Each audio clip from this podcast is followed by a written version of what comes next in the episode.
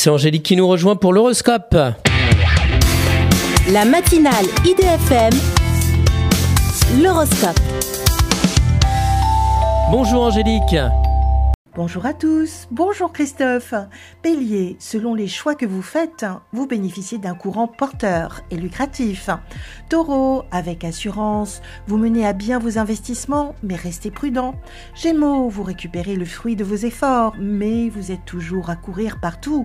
Cancer, inventif et créatif, vous avez une idée à la seconde, mais il faut aussi la concrétiser. Lion, vous renouez des contacts qui sont privilégiés avec des amis de longue date. Vierge, de belles opportunités sont à saisir, à la condition de tenir vos engagements.